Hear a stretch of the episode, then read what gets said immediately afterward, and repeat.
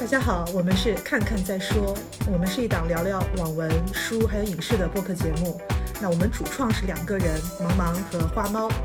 我们呢会选取一些有讨论价值的文化产品，跟大家一起分享我们的看法。Hello，大家好。那这期可能是阔别了我，我也半年记得有多少个月的新 节目，对，可能有半年了。嗯，也算是一次随机诈尸吧。然后因为呃。刚好是五一期间，嗯，花猫老师搬到上海以后呢，被封在了小区有一个多月了，所以我们就打算来出一期节目，啊，也算是一则是庆祝大家节日快乐，另外也是嗯重拾一下我们节目，然后看之后能不能有更多的产出吧。非常不好意思，搁就搁了大半年。对，然后我们包括这些选题，其实也有很大的随机性。要说新电影呢，它也不新了，因为它是二零年的电影，所以也有两年时间了。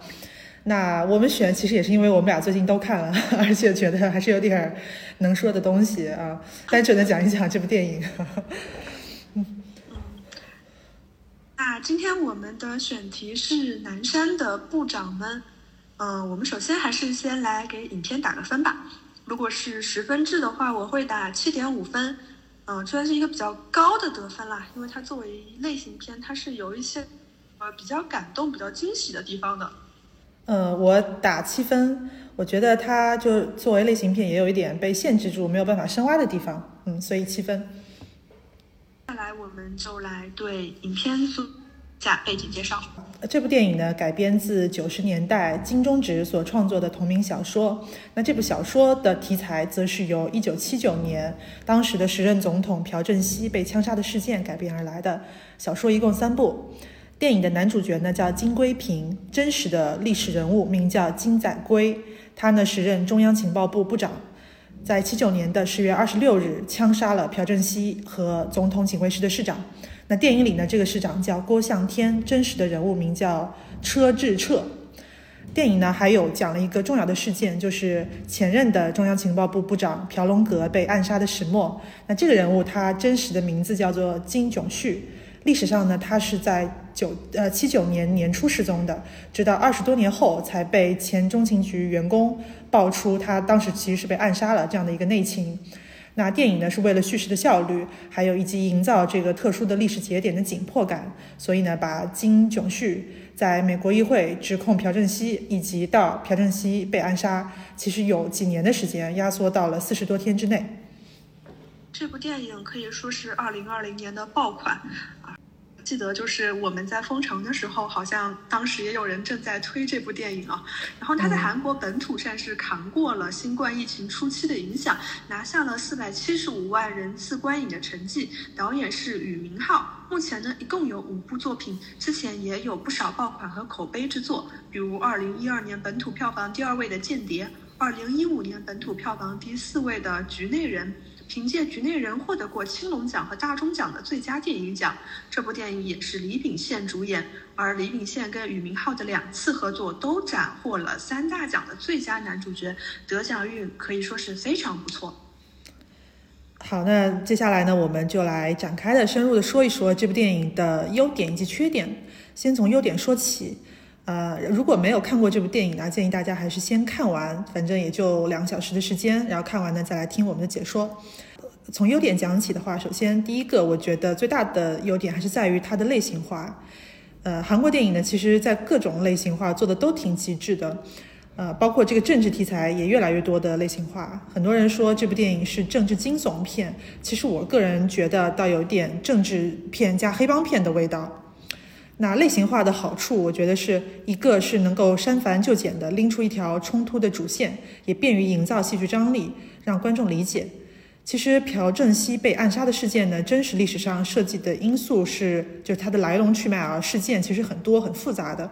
要想理解全部的这个人物关系，那对韩国本国人来说可能还好，但是对不大熟悉的外国观众而言，他的这个背景知识的门槛就要高得多。所以呢，这部电影的做法是以这个刺杀者金圭平为主角，把主要的冲突压缩在四十多天之内，来着重刻画他的境遇、他的心态变化。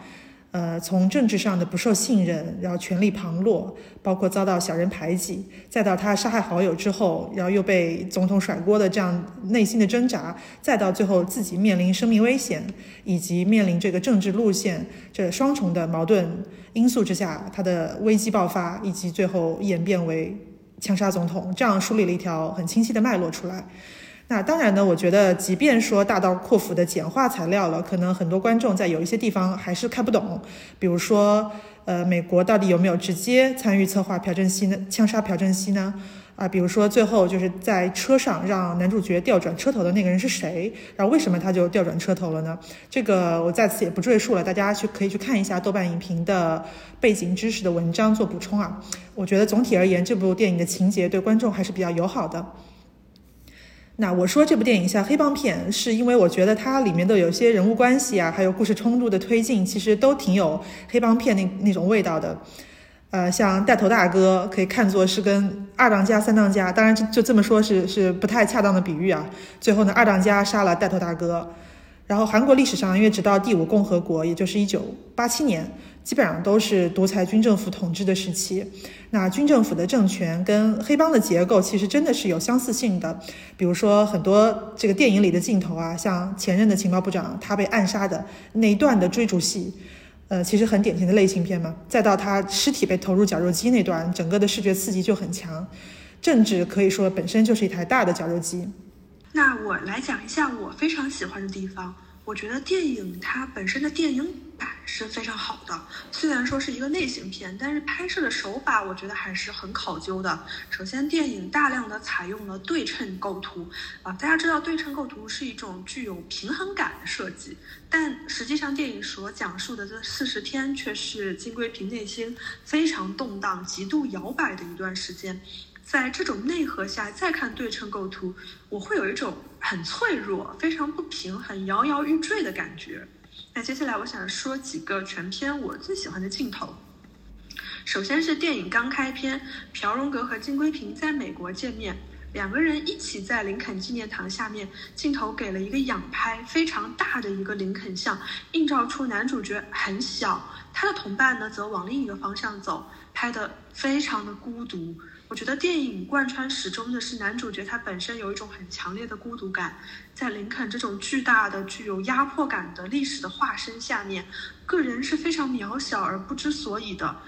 曾经的同伴又转身选择了另一条路，和自己分道扬镳。第二个镜头是美国大使馆的酒会，男主角又是一个人坐在阁楼上，他看下面的应酬灯红酒绿，镜头给了他一个仰拍，阁楼的栏杆拍得非常的大，上下贯穿了屏幕，造成了一种牢狱的监牢的感觉，他置身其中是很受限的，而且呢，同时会给我一种在动物园的感觉，仿佛他人在上面被下面的各路势力观赏一样。还有我很喜欢的一段。就是凭下令对自己的朋友朴荣格动手的时候啊，他和这个朴总统还有郭向田正在观赏儿童舞蹈团的演出。这一段用了一个蒙太奇的手法，舞蹈团的鼓点配合情节的紧张来回切换，在全片是一个比较有惊悚性的桥段。这个桥段本身也是男主角黑化的一个转折点。事成之后呢，金圭平一个人坐在剧院里，总统和郭向田都已经走了。他坐在里边看这个灯一盏一盏的熄灭，直到他的脸隐没在黑暗里。我觉得导演和编剧本身对男主角都非常的偏爱，镜头语言给了李秉宪很大的发挥空间，大量的大怼脸和大特写。我觉得这也是他能够拿到很多奖项的原因。这部影片本身是比较抬他的，另外影片的调色也非常的漂亮，有一种复古感。和年代是很相符的，又是一个很低纯度的色彩啊。首先会给人一种褪色的感觉，就好像历史啊，就是它这个影像已经逐渐褪色，变成了过去。另一方面呢，低纯度本身又有一种灰暗压抑的感受，和人物的心境也是相符的。所以影片的摄影摄像方面呢，我觉得是比较用心的。对你刚刚提到的场景，其实我印象也很深刻，因为我觉得从另一个角度讲，它也可以提升叙事的效率。你刚刚提到的那个他们跟前任部长的见面啊，就是安排在林肯巷前，我觉得是不是也有一个，就是对他们民主的这个愿景，就他们不是在一起刚见面的时候还说你为什么要搞革命？然后毕竟在美国的这个环境里，然后也跟后文提到的，就是革命的理想可能有映照吧，可能对林肯像的选择也有这样的一个原因在。然后还有第二个就是男主角呃。把前任部长给杀了的那场戏，就那个平行剪辑，我觉得张力也是很强的，有一种暗流涌动的感觉。就一边是小孩的演出，然后另一边其实在上演了一场非常血腥的政治暗杀，所以我觉得这样的平行剪辑的效果是比较讽刺的。而且还有一场我印象比较深刻，是他窃听朴总统，就从那场戏开始，他就确定朴总统确实想把他给干掉了，所以那场戏也是他的一个转折，安排在一个风雨交加的夜晚。这个呢，就是也能也是对那男主内心的一种映照。而且电影的整体的风格啊，就我觉得比较压抑跟肃杀，就像你刚刚说的，有种暗淡的褪色的感觉，它也契合那种高压的政治气氛。嗯，像青瓦台的总统办公室啊，它整个的构图就布景都是很方正又很空旷的，就一个总统端坐在中央，然后下属低头站在他办公桌前训话，整个构图上就能体现一种权力的压迫感。我想说到第二个优点是关于这个男主角的塑造，你刚刚也提到，其实主创对于男主角是很偏爱的。那像这个男主角本身的动机。从历史上来看呢，这个总统被杀事件其实有很大的偶发性，因为像历史上这个真实的金载圭啊，他事后的表现来看，其实没有太多的事前谋划，更像是有这个冲动的因素在里面的一种行动。然后电影最后呢，真实的历史镜头里面，金载圭在法庭上的抗辩，他说他自己动机是因为出于是个民主革命者，而这个全斗焕给他的定性说他是因为跟警卫室的市长争宠，所以心生不满。那当然呢，韩国也有一些论调啊，说也有美国在背后谋划等等。其实电影呢对这三种因素都有体现，啊，都集中在这个男主角金圭平他一个人身上。而且呢，最终爆发的那个桥段，就是那一一段对话，还是在对话里偏重于他民主革命的这个动机，所以整个人物塑造还是还是挺正面的。所以他对历史上这个真实的金载圭其实还是相当悲悯跟善意的。那也有也有人会疑问啊，说这样的塑造到底是不是符合真实的这样的一个历史人物呢？其实我们包括电影主创作为旁观者都很难给出一个答案，但这种灰色地带恰好就给了他们创作发挥的空间，这也是真实事件改编电影的一种比较好的解法。我觉得这种既要也要的人物塑造还不错，因为他确实有心去展现一个历史人物相对立体的一个面相。因为你人性本来就是这样，他既不是彻底的大恶之徒，也不是彻底的大善之人，这两种人其实都是很罕见的。人更多是被自己的利益所驱使，然后呢又被一些偶然性所影响的人。如果金辉平他混得很好，总统也很信任他，他是肯定不会最后的说做出什么处决背叛者这样的一个行为的。那反过来说，他混得不好，是不是也是因为总统的独断以及残暴和他和总统本身的政治路线冲突呢？我我比较喜欢这个电影的一个点是，他对这个政治集团内部的冲突的展现，其实是怎么说比较大家比较易懂的。因为在我们这里啊，我们的环境之下，他这样的内部冲突是很讳莫如深的，会很多很多人物是被神化，所以呢，大多数普通人可能看这种内部冲突，一个呢，不然就是以阴谋论的视角，要么呢就是说以一种特别就高大上，好像根本就不存在冲突这样的一种视角，像央视宣传剧一样的视角来看待的。我觉得这个东西说复杂，其实也没那么复杂。如果看一看真实的某些历史事件的话，其实就是我们所熟悉的一些宫廷故事，一些人性的故事。呃，非常同意毛毛刚才说的。其实电影我觉得对男主角的塑造相对还是比较立体的。男主角在电影里给我的整体感觉就是一个很孤独的，甚至是有一些软弱的一个人啊。前前面大半场电影里，他就只是想当一个好人，想保护自己过去的朋友，在职场里逐渐被挤兑。你看，他真的非常社畜啊，被领导就是公开公然的这个训话，也唯唯诺诺，不敢说什么。最后呢，还不得已之下杀了朋友。这个时候他都没有想过说我要取而代之啊。他直到偷听了朴总统要对他动手，他甚至就是有一种被逼上梁山的感觉。电影呢虽然说是一部政治惊悚片，但其实情节我觉得是不紧张的。两个小时的时长拍的是很慢的，大量的内心戏和文戏。最后金龟平刺杀的时候呢，他显得非常笨拙，又停电。又找不着子弹了，甚至还摔了一跤。我觉得这个戏真的是神来之笔，对他特别的不专业，他完全不像一个特工情报头子。这种不专业可以说是贯穿始终的。你看他对总统的态度，就是呃，大家都知道总统喜欢什么，但他偏偏就不说。对警卫室室长呢，甚至说是一个很冲动的，就跟人打起架来了，都让人感觉他在我们整个东亚的语境里，他不是那种喜怒不形于色的政治家啊，不是那种就其实可以跟这个朴总统形成一个很鲜明的对比。他是一个不油滑的人，甚至是一个有一点天真的人。这样的人被逼到出于自保的目的行刺总统，我觉得这可能就是电影想拍的一个。比较强的批判性的地方。嗯，我也说一句题外话，我一直觉得韩国电影在中国这么火，甚至常常被过誉，其实是充当了中国人的一种代餐。很多我们不能讨论的东西啊，可以在韩影里面去过把干瘾。那这部电影也一样。呃，这里延伸说一下，有部老韩剧啊，叫《第五共和国》，它其实是从第二共和国一直拍到了第四共和呃第五共和国，就是它讲了整个这个这个五个共和国啊五五届政府的这个这个历史。在亚文化圈里很火啊，有很多呃武学小将，在国内也培养了一波韩国的这个见证圈的网民。就确实这样的题材，这样的电视剧、电影是很好的代餐。说完主角，我们就来说说配角。其实影片的标题叫《南山的部长们》。所以他对配角的刻画也是非常有意思的，比如说朴荣格，朴荣格这个人，我觉得他其实是更自洽的，他没有金龟平那种挣扎和犹豫。他当这个特工头子的时候，他对反对派下手呢，他也没有心软，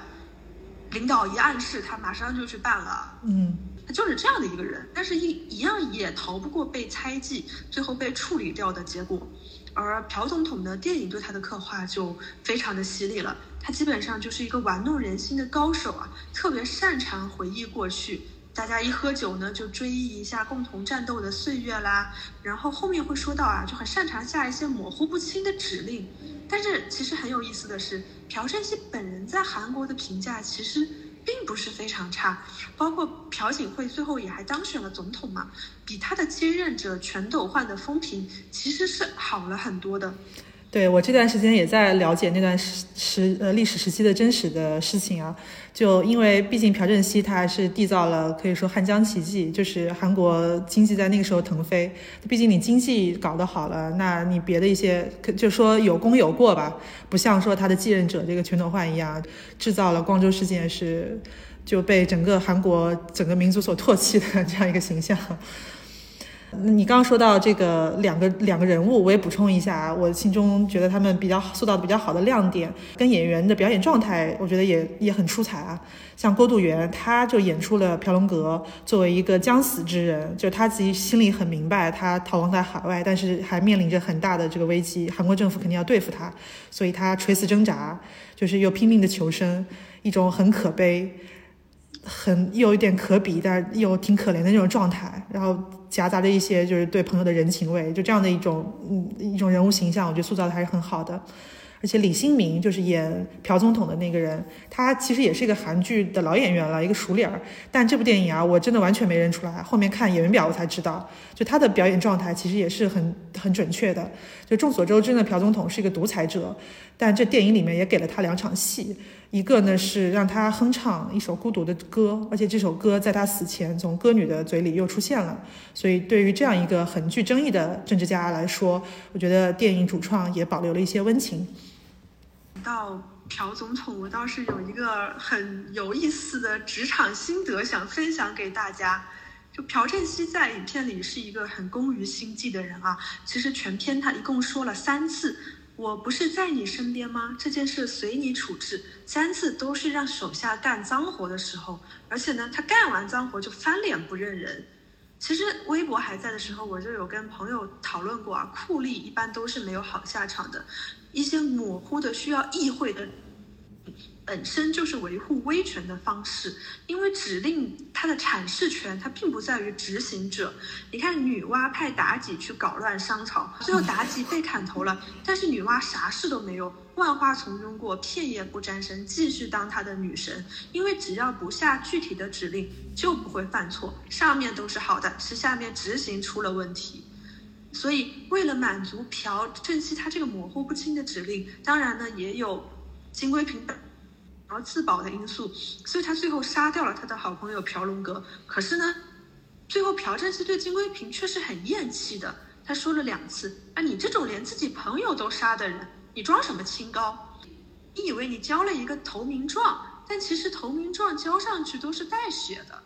所以我觉得这是一个我强烈想要分享给大家的职场小技巧，那就是你对于领导所有模糊的指示，一定要确认以后再开工，不然锅领导肯定是不会背的，大概率呢都是你来背。我们之前在做鹤唳华亭那一期节目的时候，其实也有讲到权力对人的异化。在看这部电影的时候呢，我就又想到了这个主题。有一个台词是金龟平的下属跟他说：“他说青瓦台是不是风水不好啊？怎么每个警卫室室长都是这样？”这句话是非常有意思的。虽然影片只出现了一个郭向天，但这个闲底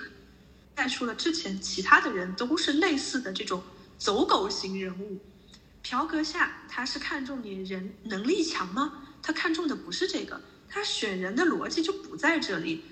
我想到的是，以我比较浅薄的历史知识啊，我觉得好像当有一个特务机构存在的时候，就不会只有一个特务机构。明朝有东西两场，国民党有军统、中统。当你开始不信任的时候，你就谁都无法信任。最后呢，你只能跟你的幕僚隔着三十米的长桌开会。权力最终还是在腐蚀你本人，嗯，你活的一定是惴惴不安的。哎，刚刚你说那句青瓦台风水不好，这句我记得电影里好像是那个黛博拉申那个女的说客说的，一共出现了两两次是吧？啊，所以对韩国人其实自己也经常对他自己也在吐槽风水不好。对。好，那我们接下来啊，再说一说这部电影的缺点。顺着优点说，其实这个优缺点，我觉得是一体两面的。第一个呢，我是觉得剧本其实总体来说还是偏简单了一些。呃，因为电影里的人物冲突啊，很多就是以这种默认设置，或者说就是以一个台词的形式给带过的，比较简略。可能是因为韩国人对这段故事啊太耳熟能详了，就好像我国观众一看到说有和珅、纪晓岚，就知道一个是好的，一个是奸的。就知道这两人不对付要打架，所以呢也不用细说了，就是人物也不用说细细去交代了，那会导致我觉得金龟平这个人物的前史是有些缺乏交代的，比如说他对革命的这个信念是铺垫不够，只在回忆里面可能有几个闪回，就回回忆当时朴正熙带他们这个搞革命的时候，但是我觉得是不够的。啊，以以及包括说这个警卫室室长的刻画。他的嚣张跋扈，我觉得都近乎于一种脸谱了，就以至于他这个警卫室室长跟，呃，男主角的冲突啊，都有点像扯头花。那还有就是很重要的转折点，就是釜山的抗议啊，朴正熙他决定镇压，然后呢，这段也是用几个几段台词、几个场景就一带而过了。但这些其实都很关键，都是促成金圭平最终决议刺杀总统的因素。点是点到了，但是力度是不够的。而且电影末尾啊，用很直白的一个情节，就是全斗焕偷走了瑞士账户的资金，来去比喻全斗焕窃国，我觉得都有点小儿科了。就是他设计的形式可以更巧妙一些。哎，其实你刚刚说到金龟平和郭向田扯桃花这段，嗯，我觉得这个倒是很有意思的一点，因为我最近一直在看各种《甄嬛传》的搞笑视频，研究甄嬛学。这次二刷的时候，感觉了一个很微妙的事情，就是虽然影片的批判也一直指向朴总统，但是因为影片的主视角还是金部长嘛，他就是他整体的观察人物的出发点，你会感觉是从金部长出发的。那他把很多这个很恶劣的这个情节都给到了郭向田，金龟平一直是对朴正熙，就是其实普通人也能看出来，朴正熙已经很不信任他了，对他也很不给面子了。但是呢，金龟平对他还是抱有非常强的这种热爱啊。包括最后密室杀人的这场戏，金龟平他控诉朴正熙是因为相信这种臭虫，国家才会变成这个样子。这个就很有意思啊，就好像《红楼梦》里讲，这个好好的爷们儿都让小蹄子教坏了，是不是会有这种感觉？都是你把我男人带坏了。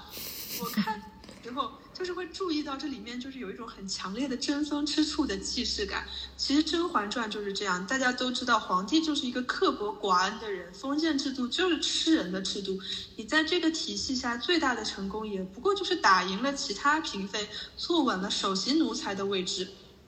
现在互联网上很多人喜欢用“雌竞”这个词，但是你会发现它根本不是女性的问题。金龟嫔和郭市长他们俩是在竞争工作能力吗？显然不是啊。朴荣阁就对金圭平说：“也是难为你了，要跟一个跟班比忠诚度，就说的很对。其实他们最终比来比去，就是比领导喜不喜欢你。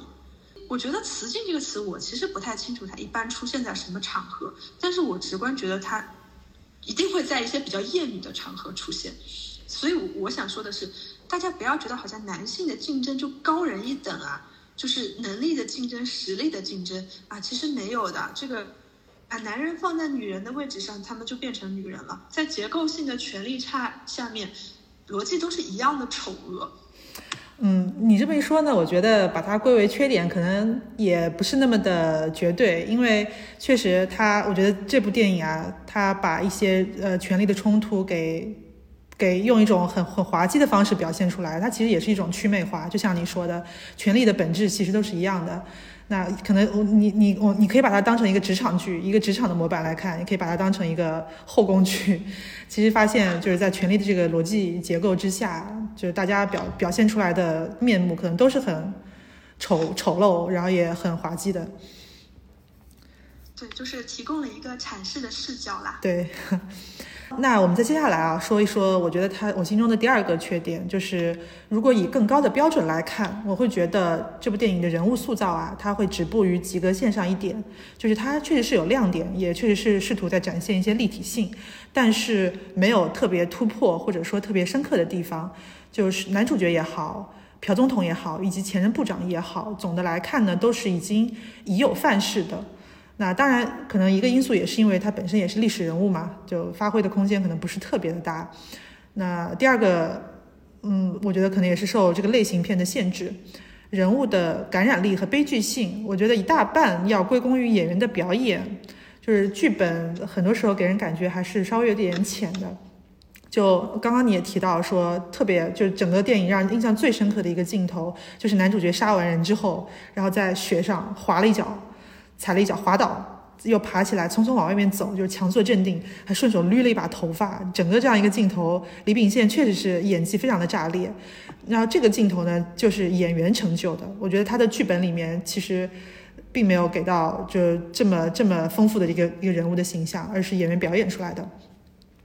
还有几个人物是偏功能型的，比如说黛博拉申。他是一个说客，其实他身上的张力也是很足的，但可惜呢，他也不是主角，所以并没有太多发挥空间，只有一段就略显尴尬的台词有一定体现。甚至我觉得可能黛博拉申在这部电影里更多是起到一个性别调节的作用吧，就是现在大家也不兴说一部电影里都是男的没有女的了，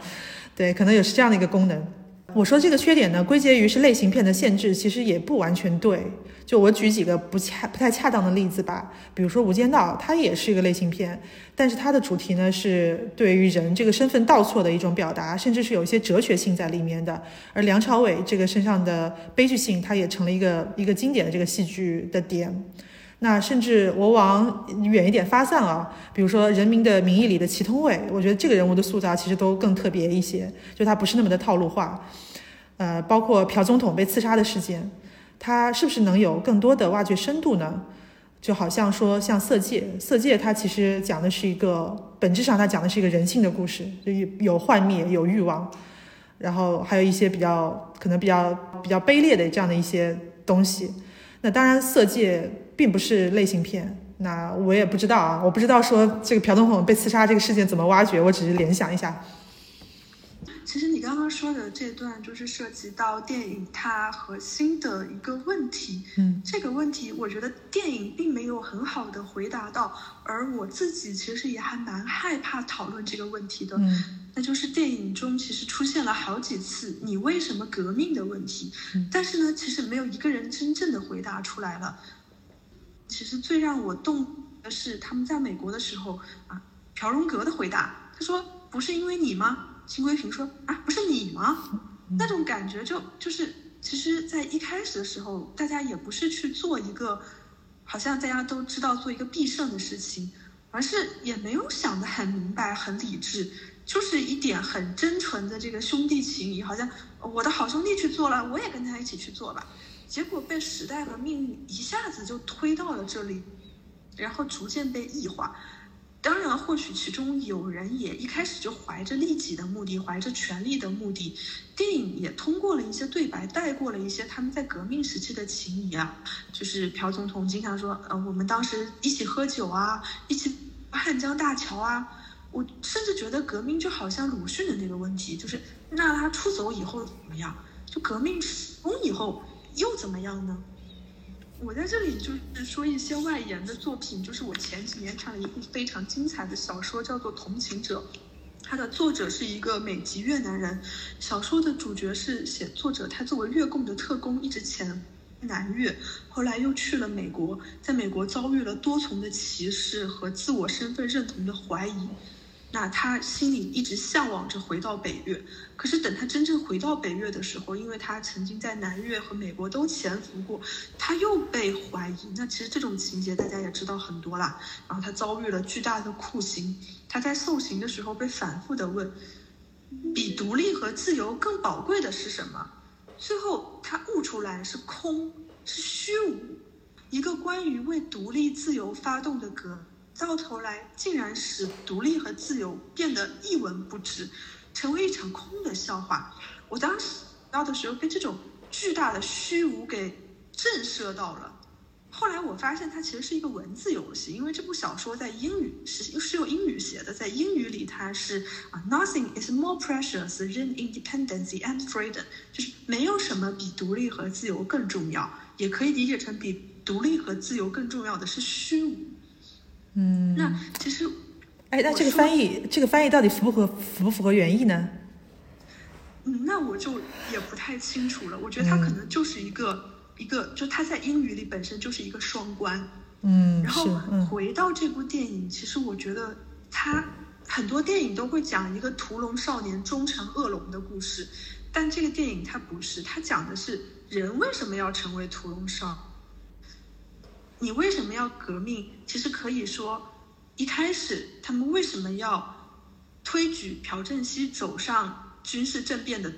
杀掉李承晚当上总统？但其实没有人能回答这个问题。而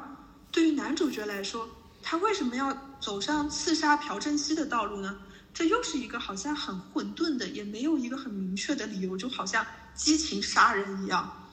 就是他人为什么要成为土？